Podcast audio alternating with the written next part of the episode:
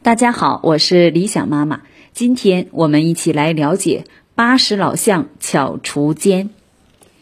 武则天女皇晚年宠幸面首张易之、张宗昌兄弟，这两兄弟经常侍奉在武则天左右，想方设法博取武则天欢心，并以武则天为靠山，贪赃枉法，凌驾于群臣之上。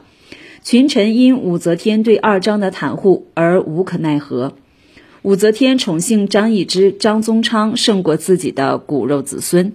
他的儿子李显虽然贵为太子，但却被幽闭东宫，无法参与朝政。李显软弱无能，惧怕武则天。有一次，李显的两个未成年的子女私下议论了张易之、张宗昌，不料被武则天知道了，追问李显。李显吓得回东宫后，让自己的两个子女服毒自尽了。神龙元年，武则天病重期间，她只让张易之、张宗昌兄弟在她身边，把一切国事统统交给二张处理，不许大臣进前。大臣们担心二张擅权篡位，焦急地筹划对策。年已八十岁的宰相张柬之决心出面组织策划铲除二张。他先个别的做守卫皇宫的御林军的工作，联络了武将，再联络朝中一批正直的大臣，商议怎么办。但谁也不敢担犯上之名，于是朝臣们决定逼太子出面，以太子的名义号召宫廷内外。约定的时间到了，张柬之和武将们率领五百多名御林军来到宫廷外的玄武门，并事先派李多作等人到东宫去迎接太子。但太子李显想到他的几个兄弟因反对武则天而被杀掉，吓得六神无主，不敢决断。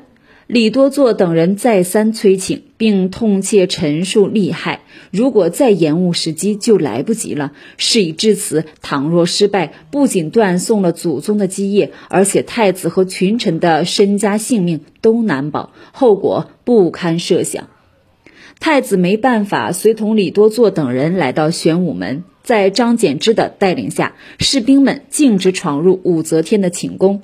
张易之和张宗昌见张柬之进来，正欲发难，士兵冲上去把二张砍死。武则天在内听到响声，正欲起身，张柬之近前奏报：张易之和张宗昌谋反，我等奉太子之命，已将逆贼杀死。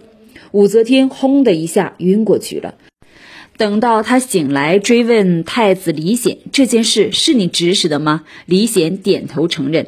武则天虽然痛恨杀二张的大臣们，但由于是秉承太子的懿旨干的，也就无法降罪于大臣了。